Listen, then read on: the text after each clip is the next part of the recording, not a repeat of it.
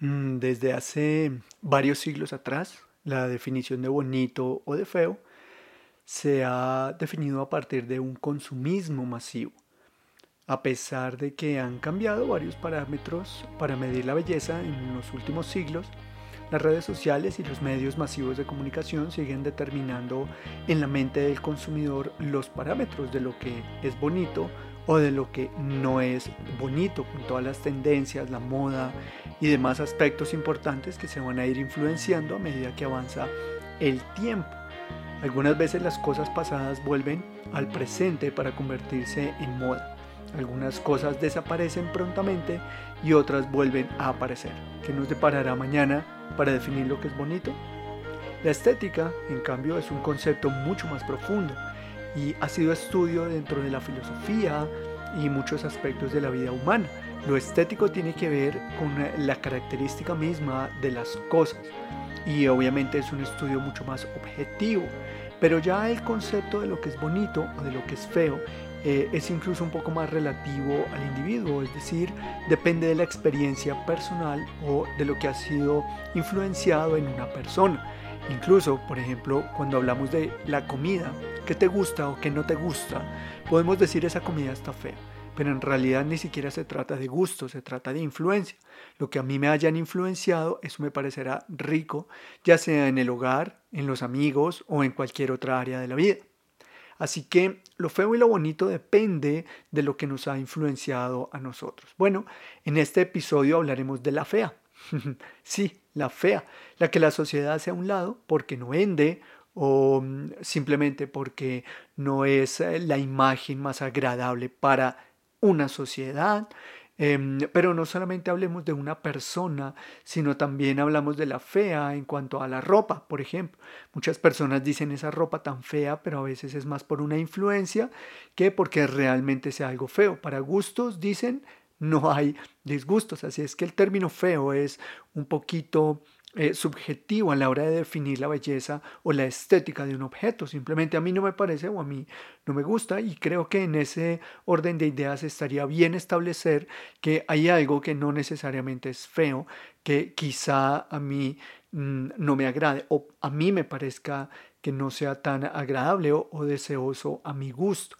Pero la sociedad de todas maneras nos brinda un paradigma, un cuadro o un perfil de lo que es feo de lo que es bonito. Por ejemplo, en cuanto a una, persona, una estética, sus ojos, su nariz, su boca, su cuerpo, eh, su forma de vestir o accesorios para nuestros teléfonos móviles. Em, hay muchas cosas que son eh, coloridas, hay otras que son simples y sencillas. ¿Todo por qué? Porque es cuestión de lo que se nos ha influenciado como feo o bonito. Pero es común encontrar que en el concepto fea eh, la fea normalmente tiene grandes virtudes, a cambio de que su parte estética no necesariamente es la más agradable, sí podemos ver que hay gran carisma, eh, sabiduría, hay una verdadera libertad en el caso de una persona que ha sido considerada fea, por ejemplo, vive sin estereotipos.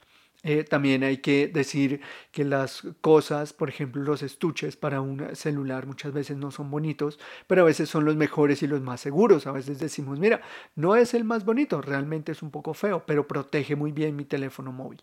Entonces, la fea siempre va a tener una, un rechazo particular en medio de la sociedad. Recuerdo muy bien esta novela colombiana que se llamó Betty la Fea, fue un, un, gran punto importante en la televisión de Betty la Fea, que siendo fea le tocó escalar y ser despreciada por una sociedad y que hoy en día hay algo similar a pesar de que las palabras no lo afirmen y esto es importante y lo debemos tener en cuenta. Debo aclarar que lo que estoy refiriéndome acerca de lo feo o de la fea en el caso de una persona no es necesariamente algo que yo tenga eh, como convicción, sino que es una apreciación de un estudio y una observación cuidadosa de mi diario vivir, lo que dicen las personas, lo que sucede en redes sociales. Evidentemente creo que si hay algo que a mí no me gusta, pues para mí no es rico es feo, o una persona estéticamente puede no parecerme eh, agradable estéticamente y eh, pues eso tiene una connotación de gustos, pero no necesariamente despreciar a una persona o considerar que no vale, como sí sucede en los medios del consumismo y que de hecho ha sido en todas las generaciones. Así que hoy vamos a hablar de la fe. La fe es un pilar del cristianismo. Es una, una base fundamental de la fe cristiana. En nuestro diario vivir como hijos de Dios es importante considerar la fe. No es tan apetecida o tan apreciada porque precisamente no es lo que más gusta o lo que más nos atrae, no es lo que da saciedad a nuestros placeres personales o nuestro diario vivir, pero es algo fundamental de la vida cristiana. Pregunta importante, ¿por qué fea? Bueno, fea es un acróstico de tres palabras importantes de la vida cristiana. Aunque no son muy apetecidas, son muy conocidas. Pero uno de los problemas por los cuales le da virtud de fea es por la definición de cada una de estas palabras fundamentales. Estoy seguro que cuando las escuches vas a decir, pero esas palabras son muy conocidas, son muy populares, eso de feo no tiene nada. Bueno, debo decir que para el corazón humano Em, de estos tiempos, estas tres palabras tan usadas, tan amadas, tan mm, enseñadas, en realidad sí son feas. Y por eso el acróstico fea. Fe, esperanza y amor. Fea. Fe, esperanza y amor. Pero ¿cómo la fe, la esperanza y el amor puede ser algo feo? ¿Puede ser algo que no sea tan amado? Bueno, debo reconocer que la fe, la esperanza y el amor son tres términos que no solo son fundamentales para el cristianismo, sino que muchas personas hablan muy bien de ellos. Pero cuando lo comparamos con las verdaderas definiciones bíblicas, encontramos que la fe, la esperanza y el amor son en realidad parte de la fea de la vida cristiana. No porque sea algo incorrecto, sino porque es contra lo que el deseo de nuestro corazón realmente anhela y busca. Quizá el pasaje más conocido eh, para hablar de estas tres grandes virtudes cristianas es 1 Corintios capítulo 13, versículo 13. La primera parte dice, y ahora permanecen la fe, la esperanza y el amor. El apóstol Pablo está exponiendo aspectos fundamentales de la iglesia de Cristo, como lo son la edificación del cuerpo, los dones que Dios da a cada una de las personas miembros de la iglesia de Cristo. No voy a entrar en ese tema polémico interesante eh, y que realmente sí es respondido en la escritura, aunque cuando hay eh, múltiples opiniones. Pero más allá de eso, lo que quiero decir es que el apóstol Pablo viene a hablar en el capítulo 12 y 14 sobre dones, sobre eh, carismas, sobre talentos que Dios da, sobre la edificación, la unidad del cuerpo. Y en medio de esto, él empieza a exponer cosas importantes como de qué te serviría a ti tener todos esos dones, por ejemplo, eh, hablar en lengua si no hay nadie que te entienda. Aquí hay algo más importante y es que lo que Dios te dio es para la edificación de la iglesia cristiana. Así es que, sin ser el tema principal, que lo estaremos desarrollando en otros episodios, debo decirte que si no estás en un compromiso de una iglesia local, pues busca una iglesia para comprometerte, porque no es una opción, sino que, y no solo es un mandamiento, sino que es algo maravilloso para el cristiano, necesario y profundamente importante para la vida cristiana. Congregarse en una iglesia local de sana doctrina es uno de los aspectos fundamentales y una gran evidencia de cuánto amamos al Señor y su palabra. Pero más allá de eso, lo que el apóstol Pablo está diciendo, que hay cosas muy importantes en el cristianismo, pero en medio del capítulo 12 y 14, y no como un tipo de sándwich, como algunos comentaristas eh, ilustran, diciendo no es un sándwich, sino que es algo que es mucho más relevante que el capítulo 12 y 14. Y es que el capítulo 13 lo conocemos por el tema del amor, pero termina diciendo el, el vínculo perfecto y maravilloso que hay entre la fe, la esperanza y el amor. Claro, el apóstol Pablo termina diciendo que el amor será lo que perdure, sí. ¿Por qué? Porque la esperanza y la fe ya no la vamos a necesitar cuando estemos con Cristo. Ya no necesitamos creer en que Él vendrá o creer en que Él hará, porque está cara a cara con nosotros. Ni vamos a tener esperanza de la vida eterna, porque ya la estamos viviendo. Así es que lo que quedará será el amor. Pero la fe, la esperanza y el amor son las tres virtudes cristianas más importantes, maravillosas e indiscutibles virtudes de una vida cristiana. Así que lo que el apóstol Pablo va a enseñar es que la edificación del cuerpo es importante y el ayudarnos unos a otros es importante, la unidad de la iglesia es importante. Em, alabar al Señor con nuestras emociones, sí, pero también con el entendimiento. Todo esto es muy importante. ¿Pero por qué? Porque hay algo que es mucho más valioso e importante que la misma edificación de la iglesia y con lo que alimentamos la iglesia. Y es que cada persona desarrolle, viva y tenga objetivamente encausada la fe, la esperanza y el amor. Y que cada cristiano que aporta algo a la iglesia de Cristo tenga en cuenta estas tres maravillosas virtudes cristianas. Quisiera hacer una pregunta importante y es si tú has estudiado estos tres puntos maravillosos, profundos y que se encuentran en muchos pasajes del Nuevo Testamento y varias menciones del Antiguo Testamento. La fe, la esperanza y el amor. He visto muchas personas atacar a las iglesias cristianas, por ejemplo, o a personas en particular, porque dicen, es que tú no tienes amor, pero esas personas eh, que acusan realmente están vacías de amor.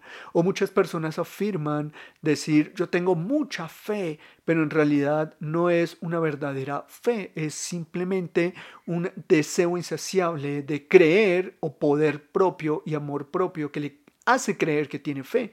O lo mismo sucede con la esperanza, es que hay que tener esperanza, pero cuando le miras en la dificultad, lo primero que ha perdido es la esperanza. ¿Cómo sabemos que una persona lo primero que pierde es la esperanza? Cambia su cordura, su reacción, entra en desespero, entra en crisis con ira, mal genio y demás, porque ya no tiene la esperanza de la situación, sino que la circunstancia le controla. Así es que el hecho de que el amor, la fe o como lo organiza más bien Pablo en Corintios 13, la fe, la esperanza y el amor, sean aspectos de los que hablamos constantemente, eso no quiere decir que tengamos muy claro el concepto o que sea lo que más amamos, porque la palabra de Dios define la fe, la esperanza y el amor de una manera completamente distinta a lo que en mi estudio para este episodio he logrado ver que el cristiano lo define y mucho menos como el mundo lo va a definir. Este acróstico fea es muy oportuno para comprender que la fe, la esperanza y el amor bíblicos y desde una postura bíblica son eh, para una cultura como lo es la fea, la que no vende, la que no mueve, la que no eh, atrae. Normalmente cuando una persona quiere ir de conquista se arregla, se pone muy bien, em, sencillamente porque no quiere verse es ese concepto de rechazo.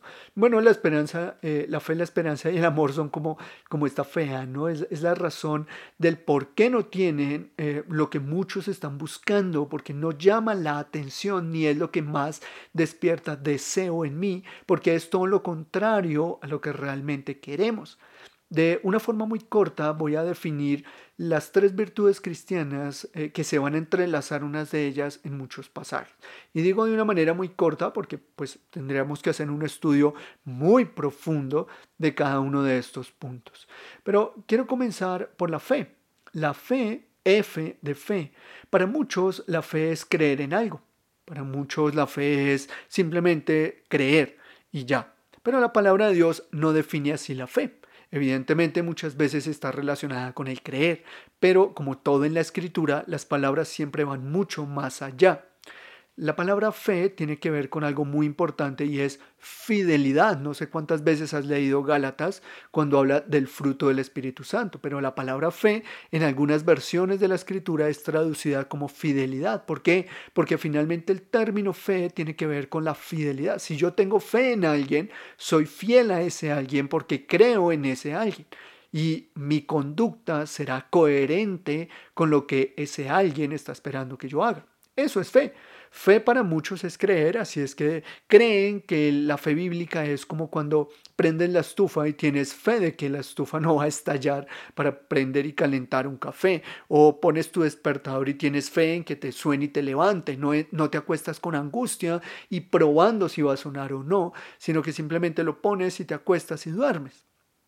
Claro, hay personas que ni en eso confían, pero hablando en términos generales, la mayoría pone un despertador y se acuesta porque sabe que es una alarma que le va a despertar. Y así confunden la fe, dicen es lo mismo que con Dios. Sin embargo, no es verdad, porque cualquiera cree que la estufa no se va a explotar o al abrir una nevera vas a encontrar tu alimento frío, porque para eso lo guardas en una nevera. Pero no así con tu fe en Jesucristo, porque la fe bíblica es mucho más que simplemente creer. Por eso Hebreos capítulo 11, cuando define la fe, la gran mayoría de personas definen la fe como lo dice Hebreos 11. El problema es que no logran comprender esa definición de fe que Hebreos nos plantea. Así es que cuando hablamos de fe es mucho más que creer. Eh, hay personas que dicen que tienen fe porque parece que la fe fuera como un detonador del poder de Dios, pero en realidad la fe no detona. Lo que hace la fe es llevarnos a la obediencia. Un milagro tiene obediencia. Jesús dijo, levántate y ándate. Y, y levántate y anda. Aquel paralítico se levantó y empezó a caminar. Obedeció a Jesús, le fue fiel a las palabras de Jesús porque tenía fe. No necesariamente porque su fe detonó el poder de Jesús, sino porque simplemente obedeció. Y la fe tiene que ver más con eso, con fidelidad que con un poder detonante. Así es que una persona puede creer que tiene fe porque cree que Dios puede hacer milagros, pero su vida sería infiel a la palabra de Dios. Por tanto, la persona realmente no es una persona de fe, porque se necesita más fe, ser obedientes y fieles a Dios, que ver un milagro. Muchos vieron milagros y no creyeron. Mm, terminaron crucificando a Cristo en una cruz. Ahora bien, cuando pasamos a ver la esperanza, la esperanza normalmente se define como esperar. Esperar y tener la certeza de que va a suceder eso que esperas. Y en ese orden de ideas es verdad. La palabra esperanza en la palabra de Dios, tanto en el hebreo como en el griego, se define de la misma manera. Esperar, estar confiados, tener la certeza de que algo bueno para bien llegará algo vendrá. Esa es la esperanza. ¿Cuál es el problema con el concepto bíblico de la esperanza? Que tiene que ver con lo que Dios ha prometido en la eternidad, más que con lo que está sucediendo en la circunstancia presente. Y ahí es donde viene la diferencia de la esperanza bíblica con la esperanza común, sea dentro de un ámbito cristiano o un ámbito no cristiano. La esperanza es vivir confiados en lo que vendrá a futuro que haya algunas demostraciones o algunas circunstancias por la misericordia de Dios para cumplir sus propósitos en esta vida no quiere decir que ahí sea el sustento y fundamento de la esperanza. Así es que mm, no es que pienses y desees que vendrá, ten esperanza y verás que las cosas sucederán. No, no es ten esperanza para que sucedan, es ten esperanza porque sucederá lo que Dios ha prometido y es muy distinto el concepto bíblico, que una esperanza positiva de la ley de la atracción, del poder de palabras, del atar con nuestra mente es que eso no va a suceder y finalmente no va a pasar.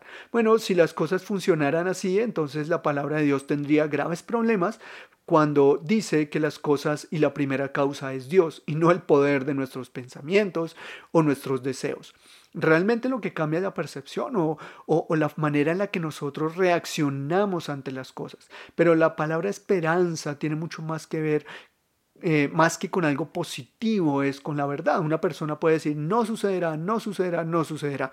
Pues si es del Señor, finalmente sucederá, porque no depende de ti ni de tu fe, sino de lo que el Señor va a hacer. Claramente, eh, cuando eh, depende de tu responsabilidad, pues no es que no suceda por falta de esperanza, es que no le pusiste todo el empeño por no tener esa esperanza, pero realmente no dependía de la esperanza, sino de tu diligencia. Así es que la esperanza no es positivo, la esperanza es la verdad y se fundamenta en las promesas del Señor. Muchos en la palabra de Dios vivieron, creyeron y murieron y nunca vieron lo prometido. Muchos se les prometió, pero también se le dio la vuelta y se fueron. Uno de los em, momentos importantes que marcan mi, mi, fe, por ejemplo, en el tema de la esperanza es Moisés. Moisés tuvo la esperanza y cuando leemos Deuteronomio le ruega a Dios para dejarlo subir y entrar a la tierra prometida y Dios le dijo que no.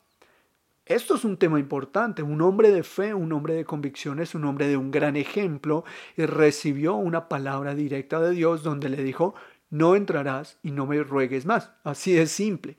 ¿Por qué? Porque la esperanza no es lo que hace que las cosas pasen. La esperanza nos motiva a vivir fielmente aunque no veamos lo que está sucediendo. Y esa es la esperanza bíblica.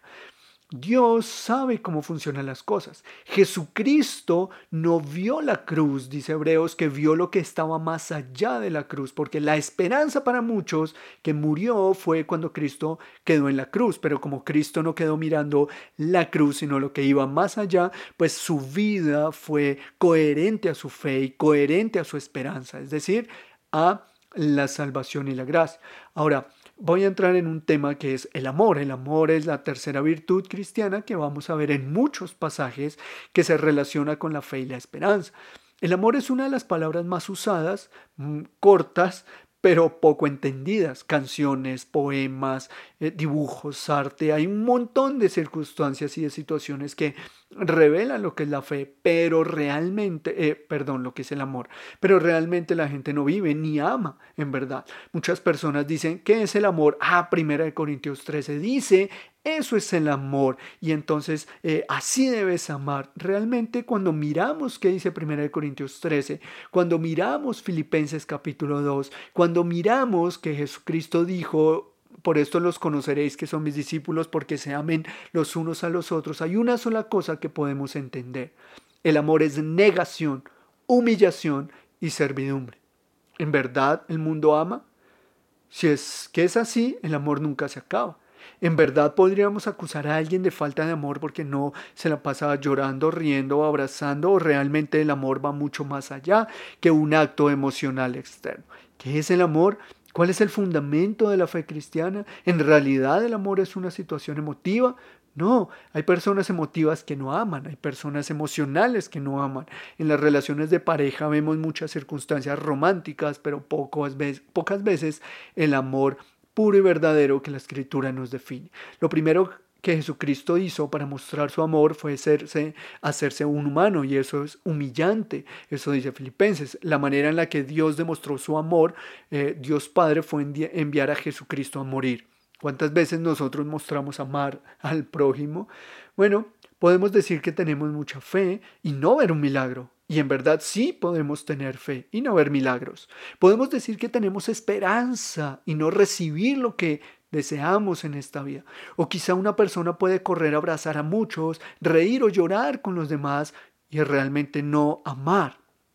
Cuando estas tres virtudes las comparamos con lo que la Biblia dice, realmente estas tres virtudes se convierten en la fea, en la fea, porque la fe no se vincula a el milagro o el detonante de los milagros. La esperanza no tiene que ver con vivir todo lo que yo creo que va a pasar. Y el amor no significa siempre estar positivamente dando a los demás. Así es que estas tres virtudes que apuntan a la vida cristiana realmente apuntan a la eternidad, sobre todo porque la fe, la esperanza y el amor no es solamente de la vida cristiana, sino también de Dios mismo, de la relación con Él y con nuestro entorno. Cuando hablamos del amor, hablamos del amor a Dios, pero también hablamos del amor de Dios, pero también hablamos del amor a nuestros hermanos, pero también hablamos del amor a nuestros enemigos, por ejemplo. Entonces hay muchos aspectos que apuntan esa a la eternidad más que a lo que está presente. El apóstol Pablo vivió con una gran y magnífica bendición que fue el sufrimiento. Nunca fue sanado restaurando del aguijón y quiero invitarte a que no te quedes pensando cuál fue el aguijón de Pablo, sino que antes evalúa cuál es tu aguijón, porque Pablo no explica cuál es el aguijón, así es que especular sobre eso puede ser creativo y divertido, pero realmente vale más la pena evaluar que cualquier cosa que nunca sea parte de mí, que me traiga sufrimiento, aflicción, pero será una gran bendición porque me doblegará a Cristo y eso será eh, lo que realmente sea el aguijón. Timoteo nunca fue sanado de su oración, de, su situación de salud eh, digestiva, ni impusieron manos para ello. Simplemente Pablo le dijo que hiciera una dieta. Con todos los milagros que Pablo hizo, ¿por qué no oró por Timoteo? Simple, porque Pablo no era milagrero, Pablo era un apóstol que predicaba la verdad. Parte de eso, él mismo manifiesta que los milagros eran revelar la autoridad de los apóstoles y no que era un sinónimo de la fe sino que era la probatoria, la evidencia probatoria de los apóstoles y el carácter de autoridad con el que, con la que ellos predicaban y anunciaban a Jesucristo. Así es que vemos muchos ejemplos de la fe, la esperanza y el amor que no tiene que ver con lo que hoy el mundo define. Hay enfermedades que nunca serán sanadas, hay situaciones que nunca vamos a sobreponernos. ¿Por qué? Porque puede ser el aguijón o puede ser la disciplina, o pueden ser muchas cosas que Dios conoce y que pronto entenderemos. El apóstol Pedro, un hombre de gran fe, después de que comienza la vida cristiana con el Espíritu de Dios en su, en su alma, en su interior, en, en Pentecostés y posterior a ello, él anima a la iglesia a padecer el sufrimiento con esperanza en la eternidad, porque el sufrimiento no es terrible y tortuoso. Claro que así lo vemos y así lo experimentamos y por definición pues así lo es. Pero un hijo de Dios que verdaderamente tiene fe, esperanza y amor, no se preocupa tanto por salir del sufrimiento, ni se angustia por salir del sufrimiento, sino por entender y vivir el proceso dentro del sufrimiento. ¿Cuál es? La santificación. Ese es el propósito final de la vida cristiana y el propósito más grande de la vida cristiana. ¿Cuál es el mayor propósito eh, o el propósito de la vida cristiana? Ser santificados. ¿Para qué? Para vivir la vida glorificando a nuestro Señor. Eh, hay un versículo importante que liga la fe, la esperanza y el amor y que nos permite ver que no tienen mucha relación, aunque vivamos circunstancias maravillosas por la misericordia de Dios, aunque vivamos muchas cosas maravillosas por la obra y la gracia del Señor, hay algo mucho más importante y es el proceso para la eternidad, hacer tesoros en los cielos. Romanos capítulo 1, versículo del 1 al 5, en esta versión de las Américas dice, por tanto, habiendo sido justificados por la fe, tenemos paz para con Dios por medio de nuestro Señor Jesucristo, por medio de quien también hemos obtenido entrada por la fe a esta gracia en la cual estamos firmes y nos gloriamos en la esperanza de la gloria de Dios. Y no solo esto, sino que también nos gloriamos en las tribulaciones, sabiendo que la tribulación produce paciencia, la paciencia carácter probado, el carácter probado esperanza y la esperanza no desilusiona porque el amor de Dios ha sido derramado en nuestros corazones por medio del Espíritu Santo que nos fue dado una vez más. Encontramos el vínculo entre la fe, la esperanza y el amor. Algo maravilloso. La fe, la esperanza y el amor tienen que ver con, los que, con lo que nos espera en la eternidad. Y aunque aquí veamos muestras de su misericordia, es poco comparado con lo que nos espera. Así es que realmente la intención de hablar de la fe es que la fe no es amada, pero el cristiano debe amar la fe, la esperanza y el amor, aunque no sea lo que desee su corazón desde un aspecto bíblico. Tienes fe, Qué bueno que tengas fe, pero eso no quiere decir que las cosas serán como tú las pidas. Tienes esperanza, maravilloso, pero la esperanza no quiere decir que salgas de la enfermedad en la que estás. Tienes amor, qué bueno, eso lo mostrarás con la humillación y eh, con, la, con el menguar como la escritura nos lo enseña. Y son cosas que realmente nuestro corazón no ama mucho. Así es que mi deseo en este episodio es que nos animemos unos a otros a vivir un cristianismo que se enfoque en la verdad de la palabra de Dios, con una influencia al mundo que realmente muestre estas virtudes maravillosas. Puedes tener capacidades enormes para edificar, pero si tú no muestras fe, esperanza y amor bíblicos, entonces esa edificación pasará inadvertida. Porque lo que la iglesia de Cristo necesita es, sí, edificación, unidad, y predicación y buena y sana teología. Pero realmente todo esto se evidencia cuando tienes una fe, esperanza y amor verdaderos. El mundo se está reinventando, pero hay algo que nunca puede ser reinventada, la iglesia de Cristo. La iglesia de Cristo nunca debe ser reinventada porque está definida explícitamente en su palabra. Claro que hay cosas que no son relevantes, eh, es decir, tendremos libertad de ciertas cosas, pero la gran mayoría de situaciones y prácticas cristianas dentro de la iglesia de Cristo no deben ser reinventadas porque Cristo no nos ha llamado a cambiar los principios bíblicos, sino a aplicarlos generación tras generación. Y aplicar un principio y reinventarlo son dos cosas completamente diferentes. Así es que te animo a que busques a la fe, a la fe, la esperanza y el amor y con toda convicción desde una perspectiva bíblica, estudies, indagues, profundiza estos maravillosos conceptos y virtudes de la fe cristiana, ámalos, abrázalos y vívelos. No te dejes influenciar por todo aquello que no es la verdad de la palabra de Dios. La fe, la esperanza y el amor miran la verdad del Evangelio, miran la cruz, miran a Cristo mismo y siguen sus pasos. En la voz del pastor Jorge Urbina te doy la más grande bendición, que el Señor nos siga sosteniendo y fortaleciendo. Esto es el podcast de Sosteniendo la Verdad, nuestra temporada número uno llamado Cristianismo